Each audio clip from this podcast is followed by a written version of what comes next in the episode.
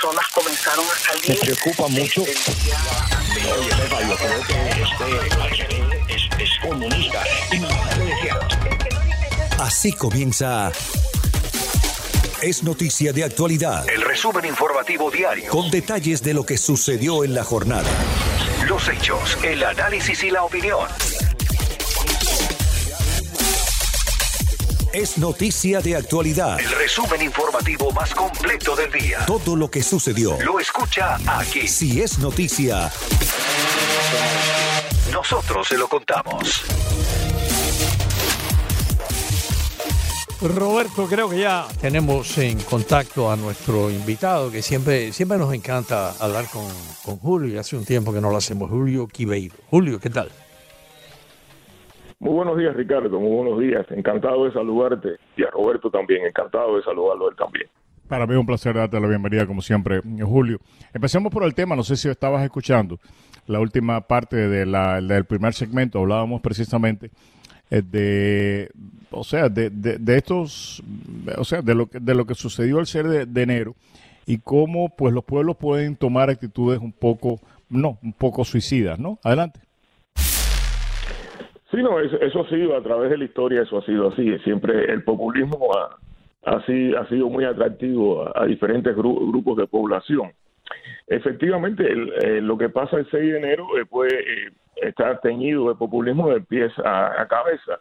Lo que sucede con relación a lo que es el, el, juicio político que, que, por supuesto, deriva de todo esto, es que siempre existe la sospecha de que es un problema partidista y eso es lo que ha, quizás ha, llevado un poco hacia, hacia, hacia atrás el problema de un acto que es totalmente censurable, de un acto que sí fue, fue provocado eh, por una motivación populista de, de, tratar de llevar unas elecciones que en este caso no había ninguna base para pensar de que no habían sido ganadas por la otra parte, llevarlas a, a otro resultado. Y como dices tú bien, Roberto, eso es algo que nos ha llevado, que durante toda la historia, en el siglo XX y en este siglo XXI, nos ha llevado a esa situación de que, de que el populismo, eh, por razones que nosotros a muchas veces, a veces eh, miramos y desconocemos, eh, por qué el populismo está, eh, socava, en este caso, a las democracias, porque realmente el populismo donde más se ve afectado es en las democracias, afecta y lleva a, los pueblos a la situación que estamos. Eh, quizás, por, supuesto, siempre existen razones que son muy válidas para, para eso, sobre determinadas desigualdades, determinadas injusticias, eh, la vuelta al, paraíso terrenal que, hemos perdido, pero um, al, al, final las causas, a veces nosotros lo que llamamos la democracia, muchas veces no la entendemos bien. Ricardo. Mira, yo creo que el, fanatismo mm, es un fenómeno psicológico, antropológico, eh, tiene que ver con la, sociología, pero yo creo que sobre todo es psicológico, tiene que ver con una deformación de la, de la personalidad. Y una de las personas que mejor ha definido eso, se lo voy a recomendar a, todos los amigos que me se lo recomiendo a todo el mundo, nadie me hace caso, ¿no? Hay un, escritor americano, un filósofo moral y, social que se llamaba Eric Hoffer. Un hombre interesantísimo, no voy a entrar en detalle, Roberto lo conoce. Bueno, ya he leído el libro. Eh, que escribió un libro que se, que se, se intitula The True Believer, el ¿cómo se diría eso, Julio, en español? The true believer. El, verdadero, el verdadero creyente. El verdadero creyente. Que, que básicamente lo que dice Hoffer es que en cierto segmento de la humanidad eh, hay, hay, cierta tendencia a, unirte a una caravana, ya lo dije en el previo eh, segmento, ¿no? Y entonces la primera caravana que pase eh, frente a tu casa, ya sea de índole eh, religiosa, eh, ya sea alguna ideología política, ya sea algún tipo de culto, la gente se enchufa en eso y, se une a, a la comparsa. Y yo creo que eso es lo, lo que ocurrió el, el 6 de enero de muchas de estas eh, personas. Hay, hay que verle los rasgos a, a las personas que entraron al, al, Capitolio. Eh, hay que ver al, al señor ese disfrazado de, de búfalo. Si no fuera porque es una cosa muy grave eh, para que un país con, como Estados Unidos sufra eso de, de- de- que 800 locos se metan en el Capitolio, es, es casi chistoso eso de haber visto al, al sujeto que ahora, ahora le echan la culpa, toda la culpa al presidente, dice que no fue él, que lo engañaron, etcétera. Eh, y, y- y yo creo que yo recomiendo, de nuevo, que a la gente se lea el libro de Eric Hoffer. A lo mejor eh, entiende un poquito más el, el- el fenómeno que ocurre con esto del QAnon, que por cierto, Julio, no quiere decir cubanón, pero eso ya tú lo sabes, ¿no? Porque yo tengo amigos que me dicen, ¿quién es el cubanón? Es, no, no, es QAnon, no es ¿Sabes lo que QAnon. a, a mí me preocupa un partido republicano que no acaba de, de enfrentar este reto del extremismo de derecha como lo debe de enfrentar. O sea, cuando al presidente le preguntan, al, ex- al expresidente Trump le preguntan qué es lo que es QAnon, dice, no sé, pero yo sé que ellos gustan mucho de mí y que eh, temen mucho por la cuestión de los niños. El presidente, el, te voy a decir, para no estar confundiéndome, eh, Trump sabía eh, lo que estaba hablando. Cuando ahora al presidente de la, del presidente de la minoría en la Cámara de Representantes, eh, pues le preguntan qué es QAnon. Dice, yo tampoco sé lo que es QAnon. Una de las cosas más reveladoras de este partido republicano es que la señora Green, que adelantaba todas estas tesis, pues eh, conspirativas, que hasta en un momento dado replica un tuit en el cual en el que pedía la ejecución de la presidenta de la Cámara de Representantes, la señora Pelosi, que habla de que los judíos son los que responsables de los incendios en California. Cuando se hace eh, pues eh, la evaluación de ella, ella solamente recibe 11 votos, 11 de sanción. Cuando eh, ahora a la señora Cheney por haber votado para que el juicio del presidente se adelantara. Una republicana sin tancha, conservadora hasta la médula. Le hacen el, un, un proceso paralelo, eh, pues eh, hay casi, creo que son 70, 70 republicanos que votaron para que ella fuera despedida de su posición de liderazgo. Entonces, cuando tú dices, espérate un momentico, ¿qué es lo que está pasando en este partido? Que solamente 11 personas, entre ellos nuestros tres congresistas, que hay que, hay que reconocerlo y hay que señalarlo, entre ellos nuestros tres congresistas, 11 republicanos terminan diciendo lo que dijo esa señora, la señora Green, todas esas barbaridades no se pueden esconder, es que yo no sabía lo que estaba pasando, a mí me engañaron, Eh, yo tenía una visión, eso fue, ni en ningún momento pidió excusa de, de haber dicho, de haber replicado tweet donde decía que Newtown, Newtown no había existido, que lo de Parkland había sido un red flag, en ningún momento pidió excusa, dijo que ella no había entendido muy bien lo que había pasado, pero en ningún momento pidió excusa. 11 republicanos solamente tuvieron el valor de decir, esa señora se debe reprochar. Sin embargo, casi 70 republicanos votaron para que la señora Cheney, que es irreprochablemente conservadora en serio, no conservadora de papelito, fuera despedida de su posición de liderazgo porque había osado decir que el presidente tenía un grado de responsabilidad en lo del 6 de enero y que merecía ser juzgado. Para mí eso es lo que habla de un partido republicano que lamentablemente ha perdido la columna vertebral por completo cuando se, cuando se habla de enfrentarse a estos grupos de extrema derecha. Julio. Bueno, eh, tú- eh, tú sabes que todo eso sucede también por el problema del partidismo. Eh, todo está teñido por el partidismo. Eh, no parece, no parecen partidos políticos, parecen equipos de fútbol. Donde Ahí no, hay ahí, no hay paralelismo. O sea, es- yo creo que esto es falso paralelismo, que nosotros continuamente estamos utilizando. Todo el mundo es malo. Eh, esto eh, no eh, es eso es lo que nos lleva precisamente, que es lo que a, no, a no emitir ninguna posi- eh, ninguna evaluación crítica de nada, porque todo el mundo es malo, todo el mundo es bueno. Esto ha sucedido siempre, esto no es igual. Y a mi juicio sí lo del 6 de enero. lo- para mí lo del 6 de enero fue un, un punto de inflexión en el análisis político en Estados Unidos. Porque Eh, pero eh, son así, so- son barras bravas. Este, el, el republicano no quiere votar por nada bueno que, que haga el demócrata. Y el demócrata no quiere votar por nada bueno que haga el republicano. Y, y muchas de las cosas que están pasando ahora, que son culpa de los republicanos, debería- deberían ser votadas por los dos partidos. Pero el, el, el partidismo... ¿Qué tiene que ver eso con la votación de Cheney? Perdón, Julia, ¿qué tiene que ver eso con la votación de Cheney y la de Green? Bueno, pero Eso fue una, eso fue una votación interna. Eso no fue una votación los- sobre temas legislativos. Eso fue una votación interna. Sí, pero pero pero los que los que los que votan, los que los que votaron a, a favor y en contra piensan que votando en contra de Cheney, le- le- eh, si lo hacían en contra, le estaban haciendo juego a los demócratas. Dicen, no, nosotros no podemos porque sabían que eso venía de la parte demócrata, que querían que condenara a Trump. Entonces ellos dijeron, no, nosotros no vamos a votar ah, para, para eh, eh, o sea, vamos a votar en contra de Cheney precisamente porque no queremos hacerle el juego a los demócratas, no queremos formar parte ni, ni, ni echarle ni llevarle agua al molino de los demócratas. Por eso es que todo está teñido por el, por el partidismo. Todos quieren, eh, en- si el, el demócrata hace algo bueno, entonces los republicanos no se lo quieren aceptar. Y si el- el- los republicanos hacen algo bueno, entonces los demócratas tampoco lo quieren lo quieren aceptar. Y, y es- y ese es el, el discurso político que está predominando ahora en estos Yo- momentos. mi querido Julio, muchísimas gracias. Siempre un placer y un honor tenerte en el programa. Un placer para mí también. Muy buenos días, queridos amigos. Feliz comienzo de jornada. Así estamos arrancando en la mañana del día de hoy. Una mañana fría aquí en el sur de la Florida. Más noticias. Simplemente no se utiliza un equipo SWAT para todos los allanamientos del FBI. Esa, esa es la pregunta.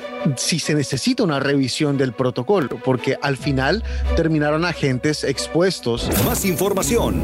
Podemos terminar con una cepa de Jayalía, porque yo veo que hay cepa de Australia, hay cepa de Brasil, hay cepa de Sudáfrica. Me imagino que tiene que haber una cepa americana, pues este virus se acomoda a las condiciones climatológicas. Correctamente, Roberto. Mira, ya hay cepa americana. Eh, Mira, el virus no le interesa matar al humano, no le interesa matar al host, él le interesa sobrevivir. Y por supuesto, su participación. Carlos, buenas tardes. ¿Qué va a cantar? A ver. Contigo aprendí que puedo irme mañana mismo de este mundo. Las fueron- Solo aquí, en Actualidad Radio 1040 AM. 103.9 FM para la ciudad de Miami. Para la ciudad de Miami. más profundo. Es noticia de actualidad. El resumen informativo más completo del día. Más completo del día.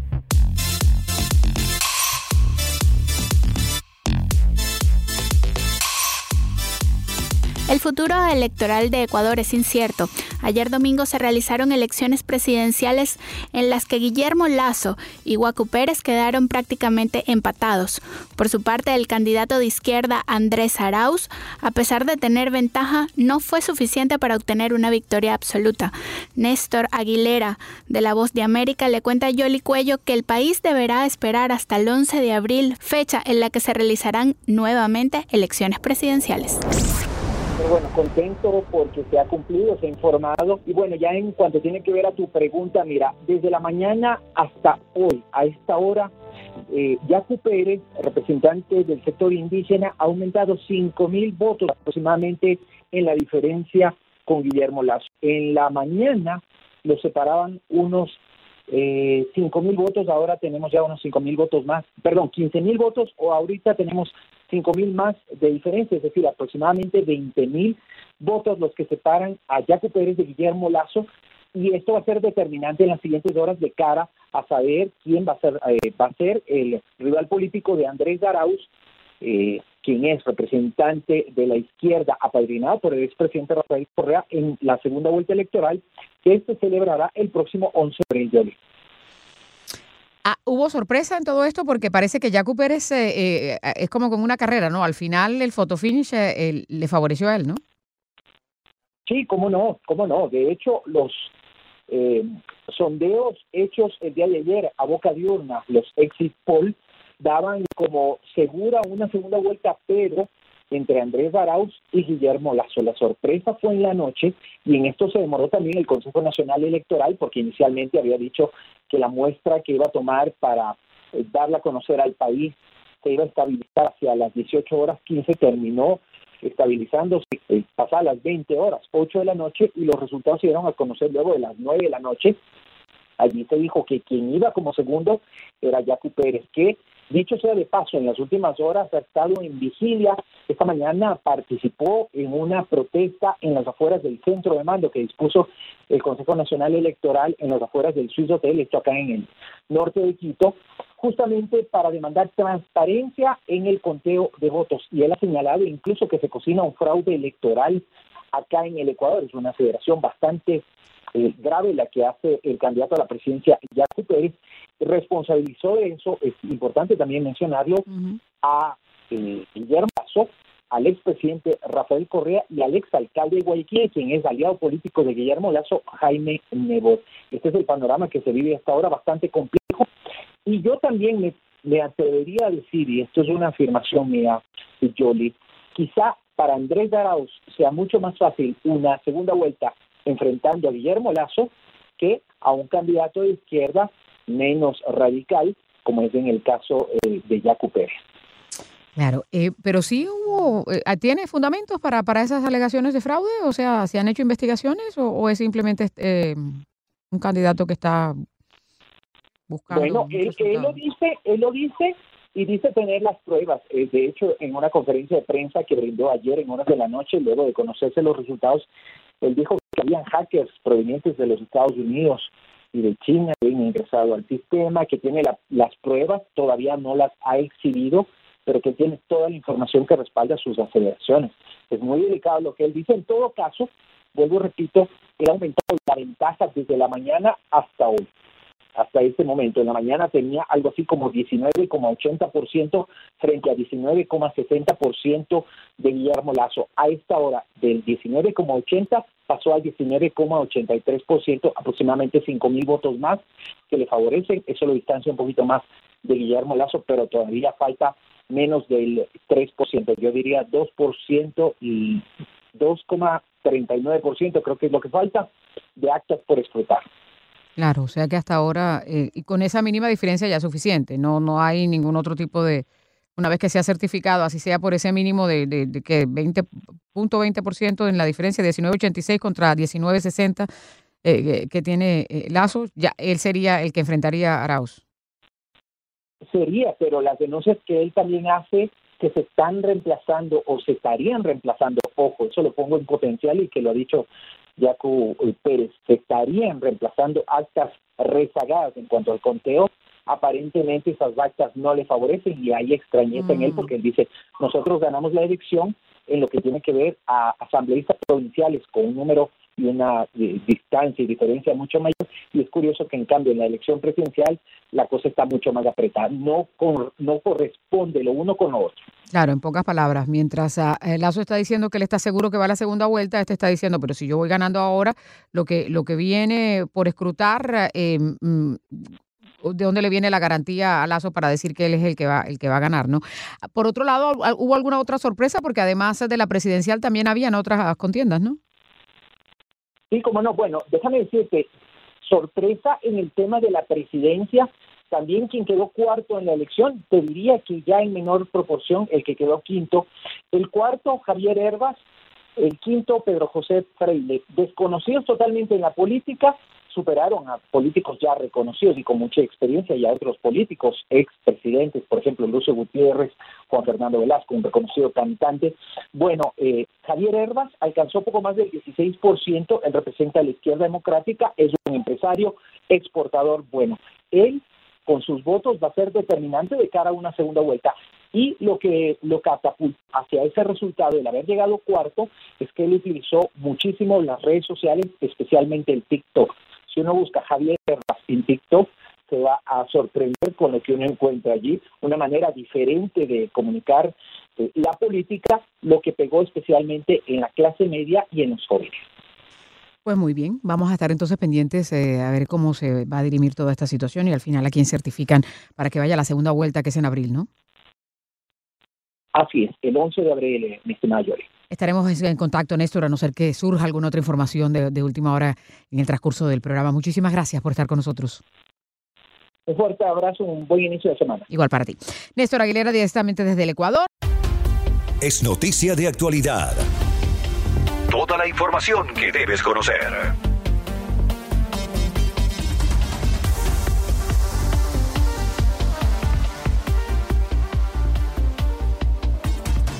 El llamado Super Bowl de los Estados Unidos, el deporte tal vez con más fanáticos en las contiendas finales, se dio a conocer este fin de semana con una sorpresa para muchos, y es que el veterano Tom Brady dio no solamente lo mejor que tenía, sino que demostró que hay mucho ah, para rato para él. Tom Brady, quien condujo el equipo a una victoria sensacional, ganó al que era favorito, los llamados Chiefs de Kansas, a quienes vencieron con un score bastante holgado. En esta ocasión tenemos la oportunidad de conocer lo que al respecto opina nuestro compañero Broderick Serpa, quien está con nosotros. Broderick, adelante. Broderick, ¿hasta qué hora celebraste? Muy bien. No, no, no. No, no, te, no ¿Tú cómo que ibas a los Chiefs? No, no, para nada. Yo te lo dije aquí, que yo le iba al viejito. Yo le iba al viejito y tenía ganas de que ganara. Sí, señor. era- Oye, pero el viejito lo que dio fue una, una lección de, como quien dice, muchacho, quédate quieto. ¿No? Sí, en realidad sí. Llegó un momento que parecía que estaba dictando una clínica, sobre todo en el primer eh, cuarto, en donde lució muy bien. Em, también hubo mucha interferencia, ¿no? De parte de los del arbitraje. Eh, fue fue mucha la interferencia, pero no se puede achacar a esto la victoria del equipo de los Buccaneers que ganaron en buena lead, sobre todo apretando un montón en defensa. O- Mahomes no lució para nada, parecía un un quarterback del montón, eh, viendo lo que hizo el aparato defensivo, sobre todo en la línea, para pararlo, ¿no? Lo pararon de una manera magistral. O sea, eh, los nueve puntos fueron simplemente tres, tres eh, field, goal- field goals y no pudo, no pudo desarrollar ninguna parte de su juego el señor Patrick Mahomes. Así que es una demostración contundente de que a Patrick Mahomes tienen que ayudarlo un poco más en ese bolsillo para poder ser realmente una figura preponderante dentro de- del eh, fútbol de la NFL. Lo que yo diría es que eh, Brady tenía realmente el ejército bien preparado. Tenía sus fichas bien acomodadas y cada quien tenía claro qué era lo que había que hacer. Y él dijo, bueno, yo voy a hacer mi parte, ustedes hagan la de ustedes. Y así fue, porque fíjate que eh, de pronto, de donde menos esperaba que hubiera un, un lanzamiento, Brady sacaba, de, por decir, de- del sombrero algo inesperado y, confundía al rival. Y realmente yo vi a un, a un- un equipo Chief bastante confundido, bastante enredado, bastante indeciso eh, y como quien dice, hasta sorprendido, diría yo, ¿no? A mí me gustó mucho ver cómo sigue funcionando esa combinación eh, entre Brady y Gronkowski. Ayer lo ponía yo en mi Twitter, decía Brady más Gronko igual a touchdown. Y después cuando lo repetí, porque volvió a suceder, pues pasó dos veces, Brady más Gronko igual touchdown, hubo un comentario que me hizo uno de los, de los Twitter panas, como le digo yo a mi gente en Twitter, eh, que me gustó mucho. Y dijo, no importa en qué año lo leas, aplica. Y es verdad, ¿no? Este, son muchos años estando juntos y volvió a picar. Eh, se, se combinaron en par de ocasiones y pusieron, digamos que en ese momento pies en polvorosa, ¿no? Estaban en el segundo touchdown de Bronco, llegaron a 21 a 6 en aquel momento, creo. Y realmente fue fascinante ver cómo se volvían a unir, ¿no? Estos patriotas que exportados a los Buccaneers, pues ah, bueno, terminaron siendo campeones nuevamente y qué grande lo que vimos ayer de, Tom Brady. Tú tienes razón, ¿no? Tom Brady se las ingenió de todas las maneras posibles para ganar ese partido. Eh, insisto, hubo mucha intervención en el primer cuarto por parte de los oficiales. Eh, esto ha sido criticado por todos los que le tienen eh, fobia a todo lo que signifique Tom Brady, pero este honor a quien honor merece y, y son muy dignos campeones. Ahora, ¿dirías tú que fueron justi- injustificadas algunas de las banderas, o sea, algunas de las intervenciones de los árbitros? Entre ellos, por cierto, la primera mujer que, que es árbitro y que participa en un juego de esto se hizo ayer, ¿no? Sí, señor, sí, señor, y qué, qué, qué bueno eso, ¿no? Cómo se siente uno orgulloso de vivir en una época donde pasan estas cosas, y donde están comenzando a pasar estas cosas. Em, ya imaginamos que dentro de 10 años aproximadamente las veremos como, no como una rareza, sino como una normalidad, ¿no? Em, fíjate que no creo que haya habido ninguna injustificada, porque todas tienen razón, pero creo que fue demasiada la intervención en momentos determinados, ¿no? Fue como mucho, fue como que de repente como que lo estaban viendo todo, ¿no? Eh, parecía así. y si se hubiese hecho de lado y lado en un momento sí hubiese sido sensato, pero era como que lo estaban viendo todo en un momento y bueno, fue el momento en el que Brady tenía la bola en la mano. ¿no? Eh, de todas formas, insisto, la- lo que hizo Brady lo que hicieron los, los Buccaneers fue muy superior a lo que hicieron los Chiefs y se me- merecieron ganar en todo momento. Incluso dejaron un touchdown o un, o un field goal en las manos ahí cuando hicieron el segundo intento que quedaron apenas a una yarda, ¿no? De poder pasar. Eh, yo no creo que haya tenido que interferencia al final en lo que fue el resultado final, pero sí fue muy criticado y simplemente lo que estoy es dejando patente es que mucha gente lo criticó. Una de las cosas que me, me sorprendió bastante, bueno, no me sorprendió porque se trata de un veterano, de una persona que sabe su negocio y que sa- sabe manejar eh, la ficha, era la seguridad y el aplomo de Brady en todo momento. Él estaba claro que era lo que tenía que hacer, no tenía dudas, o sea, eh, obviamente que en el fútbol hay, hay cosas eh, que son imprevistas y que de repente hay que reaccionar ante ellas, pero era ver con la seguridad con que él hacía cada jugada. En cambio, en el caso de Mahomes, por ejemplo, estaba tan desorientado que de repente, no sé, tres, cuatro oportunidades, no sabía qué hacer, porque no encontraba cómo descifrar a sus compañeros y lo acosaron y él tenía que tirar la pelota, bueno, qué sé yo, a- a- a- fuera del campo, lo que fuera para sa- salirse de un aprieto, ¿no? Sí, por eso te digo que la defensa fue realmente brutal y que pues se consiguió, se, se vio de a rato, se vio impotente para poder resolver lo que estaba planteando la defensa rival o las debilidades de su bolsillo, ¿no? De su pocket. Eso por una parte. Y por la otra, bueno, lo que tú dices es cierto. Pues si un hombre de 41 años con toda la experiencia, con 10 Super Bowl encima, no está tranquilo, imagínate quién puede estarlo, Julio César. Eso es como, como que me dijeran a mí que van a cubrir una rueda de prensa presidencial y yo estaría temblando, pero tú estarías tranquilazo feliz de la vida, porque cuántas cuántas conferencias de prensa presidenciales no has estado tú. Entonces, e- esa es la diferencia, ¿no? Es una diferencia que a- a- resultó parecer abrumadora en el partido de ayer, porque la cara de Mahomes, pues, lo denunciaba y porque, bueno, por supuesto que la cara de, del señor Brady era una cara de un tipo que está totalmente concentrado y tranquilo en que sabe lo que está haciendo y que ha estado allí en, en esa batalla muchas veces y que ha salido vencedor en muchas veces. Pues es el hombre más ganador de Super Bowl en la historia. Con razón, uno de los comentaristas ayer decía de Brady, el mejor de los mejores. Correcto, correcto. Si tú sacas a los mejores, yo yo diría que, que para mí no hay ninguna duda. Para mí las dudas tienen que ver más bien con que le tenga fobia o no a, a- a New England. Hay gente de los Yankees que empieza a odiar todo lo que sea, todo lo que huela a Boston.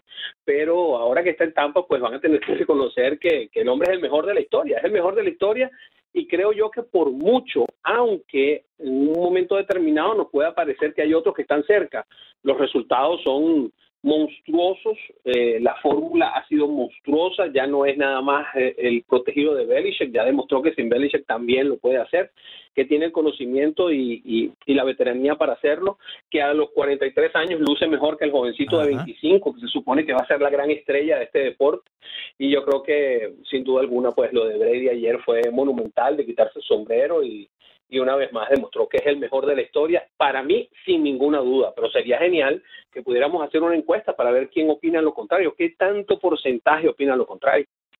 Bueno, brother, y como siempre, un placer hablar contigo. Te deseo una feliz semana y hasta una próxima oportunidad.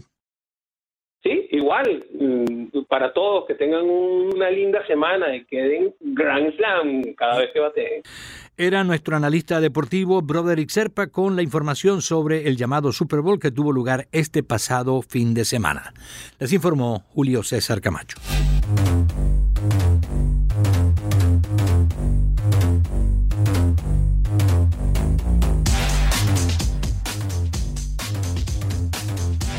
Si se perdió, es noticia de actualidad. Puede escuchar nuestro podcast a través de todas sus plataformas en actualidadradio.com. En actualidadradio.com.